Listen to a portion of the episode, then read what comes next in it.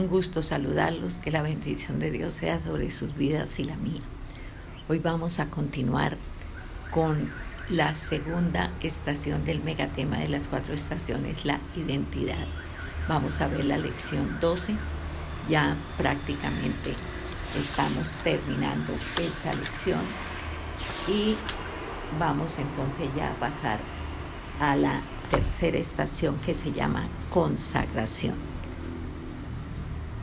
con todo lo que hemos visto, yo pienso que ya a estas alturas nos es fácil y ya hemos entendido lo que es identificarnos, posicionarnos para posicionados y posesionados podamos entrar en esa tercera estación que es netamente responsabilidad nuestra porque se trata, como la palabra lo dice, de consagrarnos como personas y lo que tenemos. Pero bueno, eso es para la próxima charla. Para esta, terminando con esta lección 12, la identidad, oremos. Padre de los cielos, alabamos, exaltamos, bendecimos y glorificamos tu nombre. Muchas gracias, mi amado, por esta oportunidad gloriosa que nos da de ser edificados por tu Santo Espíritu. Gracias por esa siembra maravillosa de tu palabra que es Cristo mismo sembrado en nuestros corazones. A través de confesar nuestras culpas te pedimos que nos limpies y que dejes nuestros corazones como un terreno limpio de toda maleza pecaminosa y abonados para ser sembrados con esa semilla de vida que es tu palabra y que esa palabra que es Cristo mismo sembrado en nuestros corazones nos permita dar una cosecha del ciento por uno. Quedamos a tu disposición, mi amado Espíritu Santo, a tu enseñanza, con la certeza de que tú nos ayudarás a hacer vida todo lo que nos has enseñado y hoy nos enseñas. En el nombre de Cristo Jesús, amén y amén. Vamos a hablar de creados a imagen de Dios y vamos a tener como base de esta meditación de esta reflexión Juan 1, el Evangelio de Juan, el capítulo 1. Entonces, recordemos, el nuevo nacimiento nos hace hijos. La clave, el hijo. Y ya todo lo que hemos estado viendo, 12 charlas con esto, nos hace posicionarnos, identificarnos como lo que somos, hijo. Ahora, hemos visto que no fue mi voluntad, no fue porque yo un día dije, ala, voy a ser hija de Dios para nada. Fue la obra de Dios en mí. Por tanto, ¿qué me corresponde a mí? Posicionarme, posicionarme para poder posesionarme. El pecado no es mi problema porque el Cordero de Dios que hizo quitó mi pecado. Ya no tengo pecado que peque sí, pero una vez lo confiese, Él hace lo justo, me perdona y me limpia. Soy, y eso usted tiene que tenerlo muy en cuenta y tiene que hablarlo en primera persona, y por eso se los hablo en primera persona, no en nosotros que generalmente uso, sino en primera persona, para que usted también lo tome y lo hable en primera persona. Soy hija cuando ando y soy guiada por el Espíritu Santo. Así de sencillo. Cuando usted realmente está, es hija posicionada como tal, cuando usted anda y es guiada por el Espíritu Santo. No es solo andar. La guianza es indispensable. Y Juan, Juan escribió para que nosotros alcancemos la comprensión de que Él es hijo el Señor Jesucristo es el Hijo con mayúscula y que en Él nosotros somos hijos y creamos que es cierto, apropiemos en fe esta verdad. ¿Nos cuesta hacerlo? Sí, y mucho. Y muchas veces nosotros se nos queda en un mero deseo de allá, bueno, sí, qué bueno que uno de verdad pueda, de verdad creer, de verdad pensar, de verdad. No, por favor. Nos cuesta creerlo, hay que reconocerlo, pero sí podemos vivir en esta realidad. Miremos lo que dice ahí en el capítulo 1 de Juan, de los versículos 29 al 34. Dice, el siguiente día vio Juan a Jesús que venía a él y dijo, He aquí el Cordero de Dios que quita el pecado del mundo. Este es de quien yo dije, después de mí viene un varón, el cual es antes de mí, porque era primero que yo. Y yo no le conocía, mas para que fuese manifestado a Israel, por esto vine yo bautizando con agua. También dio Juan testimonio diciendo, vi al Espíritu que descendía del cielo como paloma y permaneció sobre él. Y yo no le conocía, pero el que me envió a bautizar con agua, aquel me dijo, sobre quien veas descender el Espíritu y que permanece sobre él, ese es el que bautiza con el Espíritu Santo. Y yo le vi y le y he dado testimonio de que este es el Hijo de Dios. O sea, Juan, Juan el, el, Bautista, tiene la comprensión de que él, Jesús, es el Hijo de Dios. Y la realidad era que casi ninguno lo tenía. Miremos ahí del, del 35 al 51. Dice, el siguiente día, otra vez estaba Juan y dos de sus discípulos y mirando a Jesús que andaba por allí, dijo, He aquí el Cordero de Dios. Le oyeron hablar los dos discípulos y siguieron a Jesús. Y volviéndose Jesús y viendo que le seguían, les dijo, ¿qué buscáis? Ellos le dijeron, rabí, que traducido es maestro, ¿dónde moras? Les dijo, venid y ved. Fueron y vieron dónde moraba y se quedaron con él aquel día porque era como la hora décima. Andrés, hermano de Simón Pedro, era uno de los dos que habían oído a Juan y habían seguido a Jesús. Mm. Este halló primero a su hermano Simón y le dijo, hemos hallado al Mesías, que traducido es el Cristo. Y le trajo a Jesús, y mirándole Jesús dijo, tú eres Simón, hijo de Jonás, tú serás llamado Cefas, que quiere decir Pedro. El siguiente día Jesús, quiso Jesús ir a Galilea y halló a Felipe y le dijo, sígueme. Y Felipe era de Bethsaida, la ciudad de Andrés y Pedro. Felipe halló a Natanael y le dijo, hemos hallado a aquel de quien escribió Moisés en la ley, así como los profetas, a Jesús, el hijo de José de Nazaret. Natanael le dijo, ¿de Nazaret puede salir algo de bueno? Le dijo Felipe, ven y ve. Cuando Jesús vio a Natanael que se le acercaba, dijo de él, he aquí un verdadero israelita en quien no hay engaño. Le dijo Natanael, ¿de dónde me conoces? Respondió Jesús y le dijo, antes que Felipe te llamara, cuando estabas debajo de la higuera, te vi. Respondió Natanael y le dijo, Rabí, tú eres el Hijo de Dios, tú eres el Rey de Israel. Respondió Jesús y le dijo, porque te dije, te vi debajo de la higuera, ¿crees? Cosas mayores que estas verás. Y le dijo, de cierto, de cierto digo, que de aquí en adelante veréis el cielo abierto y a los ángeles de Dios que suben y descienden sobre el Hijo del Hombre. Mm. Aquí Juan nos quiere hablar de cómo llegar a ser hijos, como lo hizo con los primeros discípulos. ¿Cómo dejaron de ser discípulos de Juan y se convirtieron en hijos? Lo primero es reconocerlo como el Hijo de Dios, reconocer quién es Él, quién es Cristo, me permite disfrutar quién soy yo. Y mi nueva identidad tiene como modelo a Cristo. Y por eso debo reconocerlo.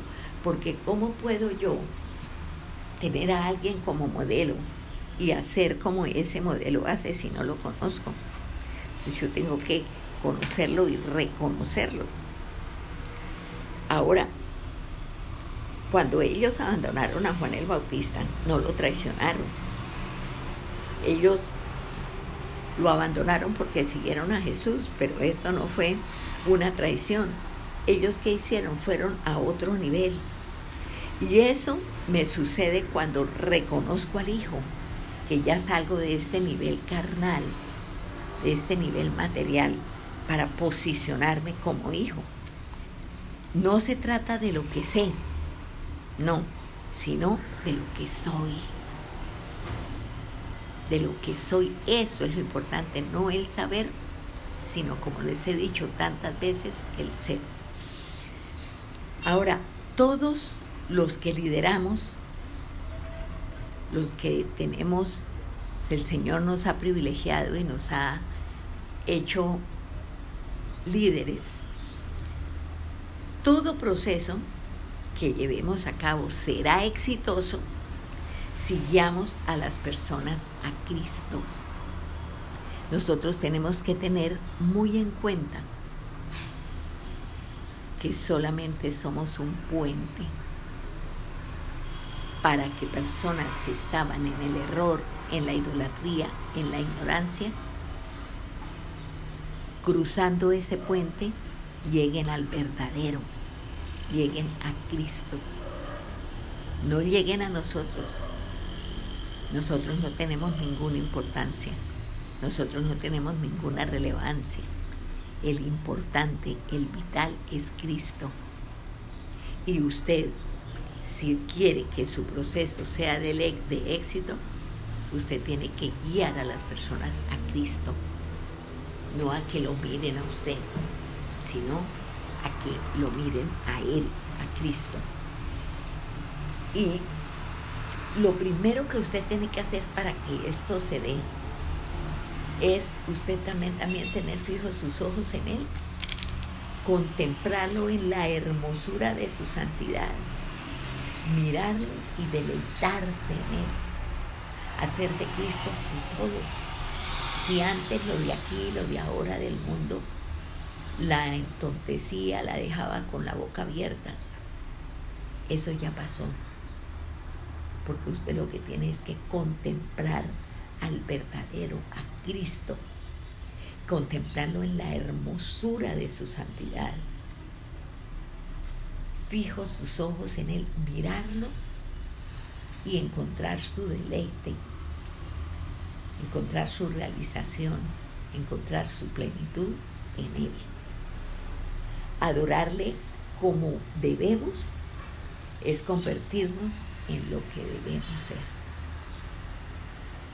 Ya no vivo yo, Cristo vive en mí. Ya no soy yo, eres tú en mí.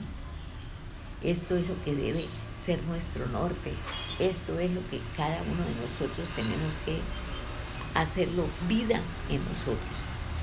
Es oír para obedecer. Porque Cristo primero se manifiesta a usted para que usted lo manifieste a otro. Usted tiene que aprender a oír y que ese oír la lleve a lo segundo que será total, obedecer. Usted tiene que oír e inmediatamente obedecer. Y siempre tiene que vivir así. Siempre Dios a través del Espíritu que nos habita, nos habla. Él no obliga, ni nos jala del brazo ni nos cierra esa puerta por donde usted quiere entrar, pero en la voluntad de Dios no es ahí por donde usted debe entrar. Entonces, ¿de qué se trata? Sencillamente de que usted, primero que todo, lo oiga a Él, para que lo obedezca a Él. No para saber, no, porque muchas veces nosotros tenemos comezón de oír, como dice por allá el apóstol Pedro a Timoteo, el apóstol Pablo, perdón, a Timoteo. Mucha gente tiene comezón de oír y quiere oír, y quiere oír, y quiere oír. Y ya yo, oye, conocí un pastor, oiga, ya hay un predicador, oiga, y usted no oye ese señor, oiga, lo habla espectacular, ¿no? Porque ese es, ese es el gran mal de nosotros, que muchas veces oímos, pero no respondemos en obediencia. Porque el oír no lleva intrínseco el obedecer, sino una sencilla comezón de oír. Y pico aquí, pico allá, y pico más allá, y pico más allá, porque solamente tengo es comezón de oír. Y realmente en usted la exposición de la palabra, la exposición de Cristo, que es la palabra, no genere admiración solamente. Sí, nos admiramos, pero usted tiene que ir a otro nivel, al de la obediencia. Entonces, esa exposición le genera admiración, sí, pero eso, eso es algo que, que se da, pero usted tiene que seguir al siguiente, al siguiente nivel, que es el de la obediencia. Esa exposición le llegó, obedézcala. Porque entre más claro nos hablen, va a ser más lo que yo obedezco. Y así como yo lo reconozco como hijo, yo también tengo que, un segundo punto, obedecerlo como Señor. Reconocerlo como hijo, amén, pero obedecerlo como Señor. El Señor, incluso por allá en, en, un capítulo más adelante del, Evangelio Juan decía, si me aman, obedezcan mis mandamientos. O sea, la manera más real y auténtica y cierta como usted le puede mostrar a Dios su amor es a través de su obediencia. Porque la obediencia implica que nuestra voluntad se sujeta totalmente a la voluntad de Él no lo que yo quiera, lo que tú dispongas, no lo que yo piense hacer, lo que tú quieras y me digas que haga. Si me aman, obedezcan mi. Entonces, ¿qué debemos hacer? Pues obedecerlo como Señor. Ahora el Señor Jesús nos pregunta, ¿qué buscas? Así como le preguntó a aquellos discípulos que le seguían y le dijeron, ¿qué buscas? Y ellos le dijeron, maestro, ¿dónde vives? Y él les dijo, vengan y ven. Y les mostró dónde vivía y ellos se quedaron. Ya se quedaron con él. Entonces el Señor hoy a usted y a mí nos pregunta, ¿qué buscas? Por lo que hemos estado hablando, porque mucha gente sigue a Jesús por lo que Él pueda darles, no para conocerle. Y Dios sí sabe cuál es la motivación que a usted le lleva a Él. Si realmente es que le dé casa a Carriodeca o realmente usted lo que quiere es conocerle y a eso se enfoca. No, no buscamos nada. Queremos estar contigo, Señor que le podamos decir así. Esta respuesta debería ser una filosofía de vida para nosotros. Señor, estoy aquí no buscando algo, solamente estar contigo, estar cerca de ti, conocerte, Señor. Eso es lo único que queremos, estar contigo, conocerte. El discípulo en la época del Señor Jesucristo tenía que vivir con el maestro y eso lo hacían más o menos a partir de los 12 años. Ellos seguían a un maestro y, y no era uno, eran varios.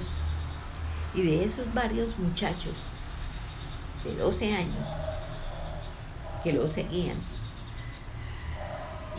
de ellos escogía el maestro él o los discípulos que él veía que realmente a futuro iban a tomar la posta y iban a seguir adelante con la boda. Y nosotros podemos estar trabajando inmersos en nuestros trabajos y puede ser que allí el Señor Jesús nos busque. Otros pueden ser que le buscaron a Jesús porque querían ser discípulos de Él y le buscaron. Pero acuérdese que, como ya lo vimos anteriormente, nosotros tenemos que pasar por tres etapas en, en, esa, en ese de verdad ser ese discípulo que Él ha escogido. La primera etapa es el aprendiz. Como veíamos que hace el aprendiz, recibe la enseñanza. Está aprendiendo, como la misma palabra lo dice. Ya una vez que se ha aprendido, se entra a, un, a una segunda etapa que se llama seguidor. ¿Qué hace un seguidor de una persona? Lo imita. Lo imita en todo lo que esta persona hace. Es un seguidor, se le dice. Pero hay una tercera instancia que se llama partidario. ¿Quién es el partidario? El que abraza la causa de aquel a quien está siguiendo. Abraza la causa. ¿Qué implica esto? Implica renunciar a su causa propia. Esos son los pasos del discipulado que nosotros tenemos que dar. Y si queremos ser verdaderos discípulos, nosotros tenemos que renunciar a nuestra propia agenda. Nosotros no podemos tener agenda. A partir de ser seguidor, yo ya empiezo a hacer lo que Él hace. Y en la medida que profundice y que cada vez haga menos lo mío y más lo de Él, me convierte en partidario, abracé su causa. Entonces su causa es mi causa. Ya lo conozco, ya sé y abrazo esa causa. Así, tal cual, la abrazo esa causa. Entonces, ¿qué implica esto? Como les dije, renunciar a nuestra propia agenda a partir de ser seguidor, seguidor y partidario. Y así como vimos que hay que reconocerlo como hijo de Dios y que tenemos que obedecerlo como Señor, también nosotros tenemos que hacer una tercera cosa, que recibir nuestro nuevo nombre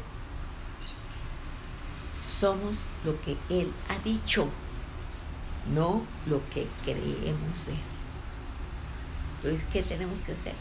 Recibir nuestro nuevo nombre, que de acuerdo a cómo estamos viviendo, Dios nos da. Nosotros somos, ¿sí? Somos, pero estamos nosotros llamados cambiar de nombre por lo que somos.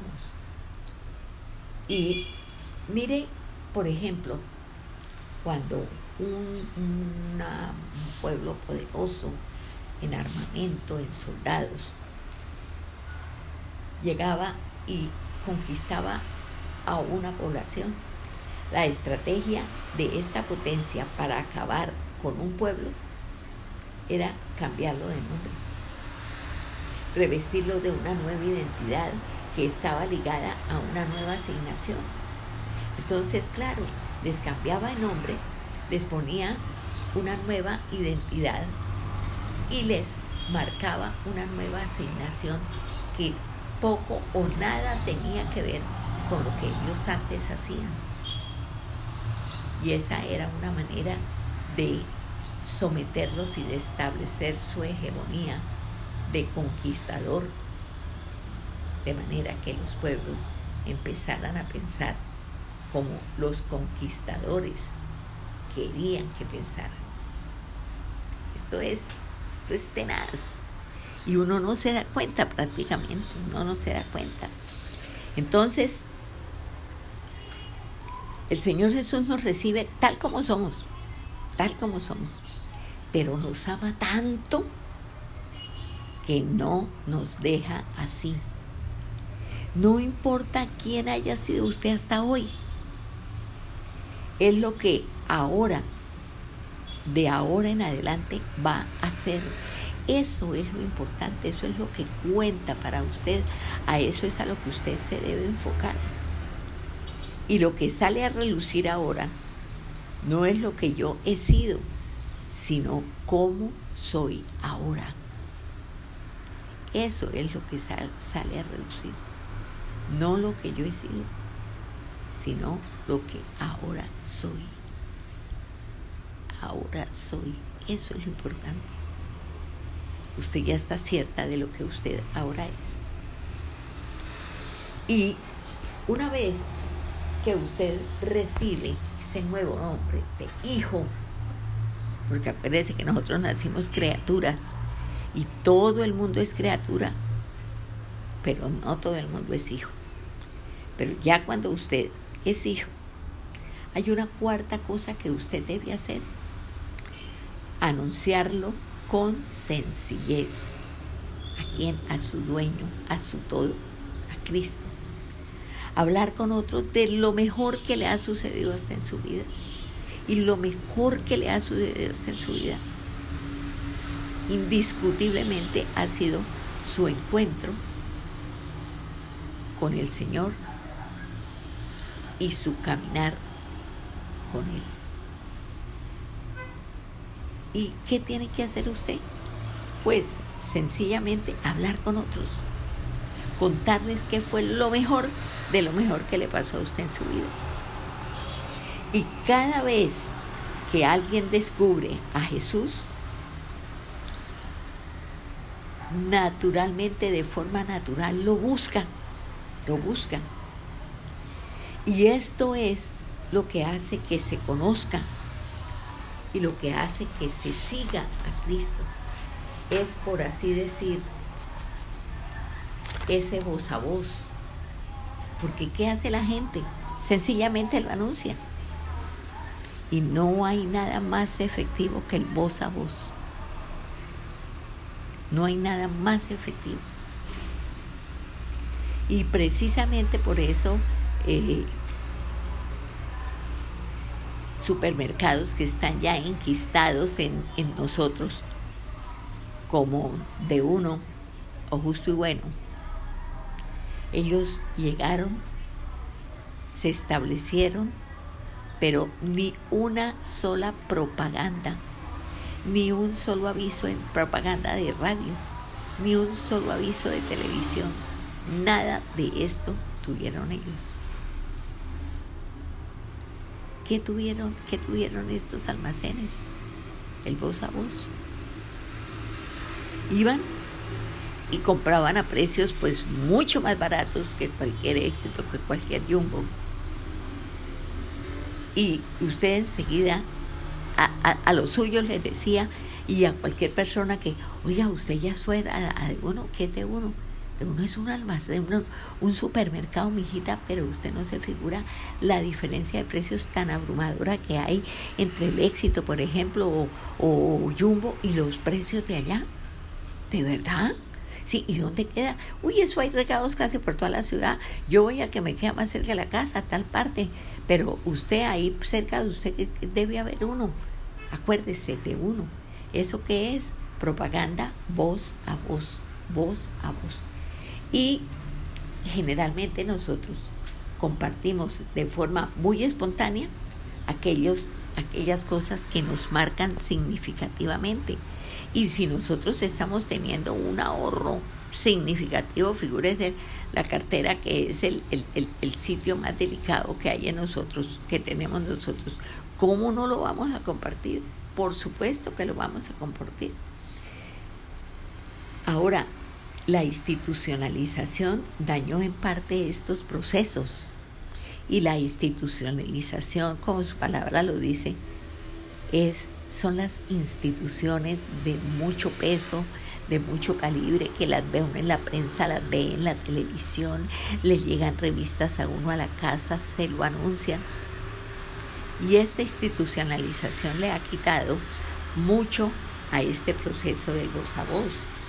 Pero ya volviendo a lo nuestro, no desaprovechemos la oportunidad de compartir la experiencia más significativa que ha vivido usted en todos sus años, haber sido alcanzados por la gracia de Dios. Porque esto, esto sí que es la experiencia más significativa, más vital que nos ha pasado a nosotros en toda la vida, haber sido alcanzados por la gracia de Dios. Y los hijos, como un quinto punto, los hijos comienzan a vivir y comienzan a ver lo que creen. Ya usted como hija de Dios, ya viviendo como hija de Dios y ya viendo con los ojos de Dios y viviendo en fe, pues sencillamente esto se da solito y esto también es resultado de una intimidad reveladora que usted comienza a tener con el Señor. Porque no olvide, usted vive según lo que cree. Por eso debemos prepararnos para cosas mayores, porque el Señor comienza ese periodo formativo para capacitarnos para cosas mayores. Y eso es lo que Dios quiere. Lo que Él quiere, póngale cuidado, con nosotros y de nosotros. Quiere hacerlo con para que nosotros podamos ser. Una vez que Él lo hace, nosotros estemos ciertas de ser lo que según Él hizo en nosotros, entonces nosotros vamos a hacer. Y Dios nos invita a participar de una imagen clara y ahí en la Biblia, allí en Génesis está la escalera de Jacob. Usted la tiene que haber leído, el sueño que tuvo Jacob.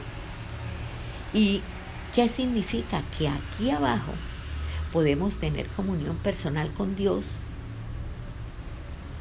Y esa comunión personal viene de arriba abajo y de abajo arriba. Es en doble vía esta comunión que usted puede tener con Dios. No lo margine, no lo limite, por favor. Porque esto, las, las proyecciones que tiene esto son sencillamente maravillosas. Y esto, ese, ese, tener esa comunión con Dios de abajo arriba y de arriba abajo, esto es lo que nos va a permitir conocer la naturaleza reveladora de la comunión reveladora. Hay una cita que nosotros antaño la hemos visto mucho, la hemos repetido mucho y a estas alturas ustedes se la saben de memoria. Y está en Primera de Corintios 2.9, donde dice, ahora bien, como está escrito, cosas que ojo no vio, ni oído oyó, ni han subido en corazón de hombre, son las que Dios ha preparado para los que le aman. O sea, todo lo que usted recibe en secreto tiene la recompensa en público. Estas son cosas que ni ojo ha visto, ni oído ha oído, ni, ni, se ha sentido en corazón de hombre, pero esas cosas las tiene preparadas Dios para los que le aman. Así de sencillo, para los que le aman. Y como usted se presume que lo ama, como yo lo amo, pues nosotros vamos a recibir estas cosas que otros no han visto, ni han oído, ni han sentido, en, el secreto de nuestro corazón. Pero esto que incluye, esto incluye un cambio de vida completo y total. Y la gente lo va a ver. Y una recompensa que no estamos buscando, pero que se da solita, es la recompensa que hacen los demás, el reconocimiento que hacen los demás en público de lo que nosotros ahora somos. Y lo que ahora ha sido manifestado en nosotros, todo ya estaba en Cristo. La vida que nos había sido dada no había sido manifestada, pero ahora sí está manifestándose en nosotros. Mire, no tema la idea de lo que vamos a ver, porque usted no tiene idea de lo que va a ver. No se asuste por lo que va a ver, porque usted no tiene ni idea de lo que va a ver. Y en la medida que usted lo conozca, en esa medida lo va a ver usted va a tener una comunión reveladora que le va a mostrar los cielos abiertos. ¿Y por qué le va a mostrar esta, en esta comunión reveladora? Porque usted va a conocer los cielos abiertos. Por una sencilla razón. Porque de allá venimos. Acuérdese que usted y yo somos ciudadanas del cielo. Y esto se alcanza en la comunión que todo lo revela porque recuerde que Dios nos da su espíritu sin medida. Él no le pone medida a la revelación. Y lo que abre el cielo es que nosotros podamos conocerlo a Él. O sea, el cielo se abre en razón de que Dios quiere que lo conozcamos. Que lo conozcamos. Ese es el deseo de Dios, que lo conozcamos. Y por eso los cielos se abren para que usted ahí pueda pasar momentos de recogimiento, de, de, charla, de una intimidad que es solamente Dios y usted. Dios y usted. Y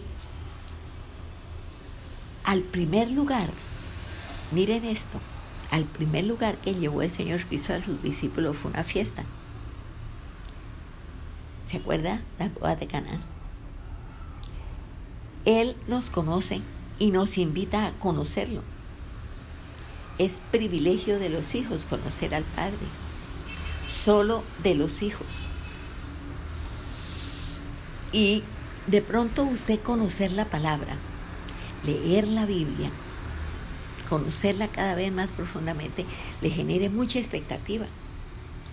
Pero es que la cuestión no es por expectativas satisfechas que usted corra la palabra es que usted necesita conocerlo a Él para que usted vaya sabiendo sin la más mínima duda quién es usted. En la medida en que usted conozca quién es Dios, usted sabrá quién es usted. Usted se podrá identificar como Él. Somos hijos porque Él es hijo de Dios. Hijo unigénito de Dios. Y solamente nosotros podemos ser hijos cuando conocemos al Hijo. La principal razón por la que la palabra nos ha sido dada es para conocerlo. Y más que para conocerle, para obedecerle. Porque el conocimiento, si es un conocimiento cierto, fiel y verdadero, le tiene o le tiene que llevar a usted a la obediencia. No lo dude. Entonces, abrace ese nuevo nombre que tiene de Hijo de Dios. Comparta con otros lo mejor que le ha sucedido, ser hecho Hijo de Dios. Y hoy nosotros comenzamos a ver y a vivir lo que queremos. ¿Qué tiene que ver y qué tiene que vivir? Sencillamente el que usted pueda vivir y disfrutar esa comunión que todo nos revela.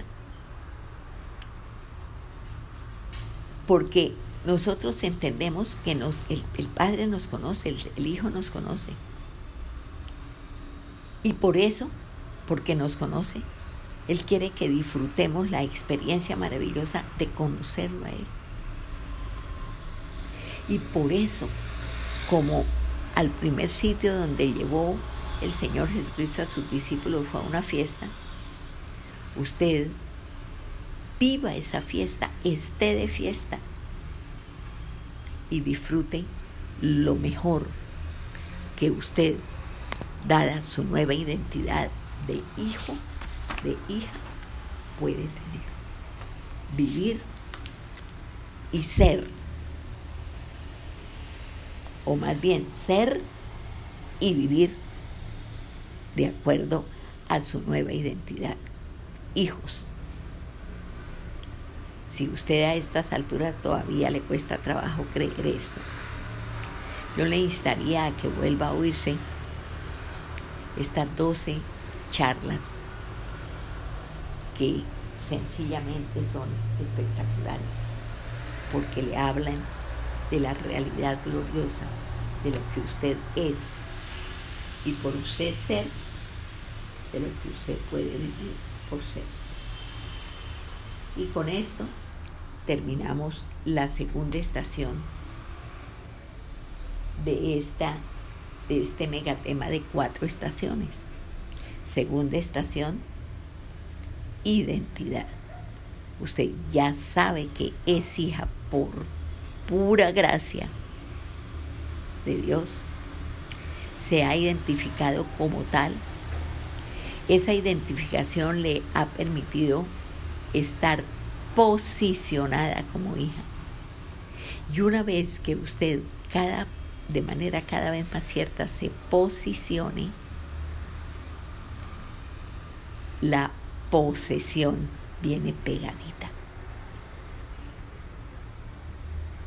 Pero es que obviamente usted necesita saber quién es Dios para usted. Porque de eso se trata. De quién es, quién eres tú para mí, Señor porque yo para ti soy tu hija. Tu especial tesoro, porque así, tal cual, me llamas. Entonces, ojalá usted medite y se deleite grandemente en esta realidad gloriosa de ser hija, de estar posicionada como hija y de estar posesionada como heredera, dueña, porque ya la herencia la tenemos en propiedad, porque el testador murió, solo que no se quedó en la tumba, él resucitó. Pero esa muerte le dio legalidad a usted como heredera para tomar lo que es suyo. Amén. Entonces, ojalá, vuelva a decirle, ahí tienen ya dos estaciones que espero que sean total y absolutamente claras para que usted pueda vivir en ese sentir de amor y de gracia en el que usted y yo debemos vivir y sentirnos siempre. Amén. Vamos a darle gracias a Dios. Padre de los cielos, bendito seas. La gloria, la alabanza, la gratitud, la bendición, el honor sean todos para ti. Gracias, mi amado. Gracias. Gracias infinitas por ser lo que eres para nosotros. Porque, Dios mío, ¿qué podemos decir si, si no hay palabras de la emoción que nos da saber lo que hoy somos tus hijas, Señor? No solo tu especial tesoro, no todo, no solamente Nación Salta, pueblo sacerdotal, pueblo adquirido por ti, para que anunciemos las virtudes del que nos llamó, sino vivir esa filiación preciosa de hijos y meternos en esto de hijos, saber, porque ahí nos lo puedes enseñar, lo que te costó hacernos hijos, más la realidad gloriosa de hoy ser hijos. Bendito sea, Señor. La honra, la gloria y la alabanza sean para ti. En el nombre santo y precioso del Señor Jesucristo. Amén y amén. Entonces, para La próxima charla comenzamos la lección 13 en la tercera estación de la consagración.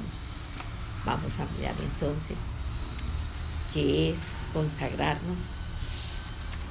¿A quién nos vamos a consagrar? Ya lo sabemos, pero todas las cosas que podamos hacer, pues vuelvo a decirles, ¿cómo no hacerlas?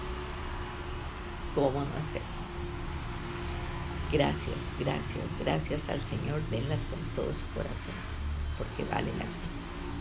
Entonces, en la próxima ya estaremos ubicándonos en la tercera estación, consagración. Un abrazo y que sean edificadas grandemente, de manera permanente, por estas dos estaciones que ya ustedes también conocen y que son definitivas en el caminar de la mano con el Señor. La honra, la gloria y la alabanza sean para ustedes. En el nombre de Cristo Jesús. Amén y amén.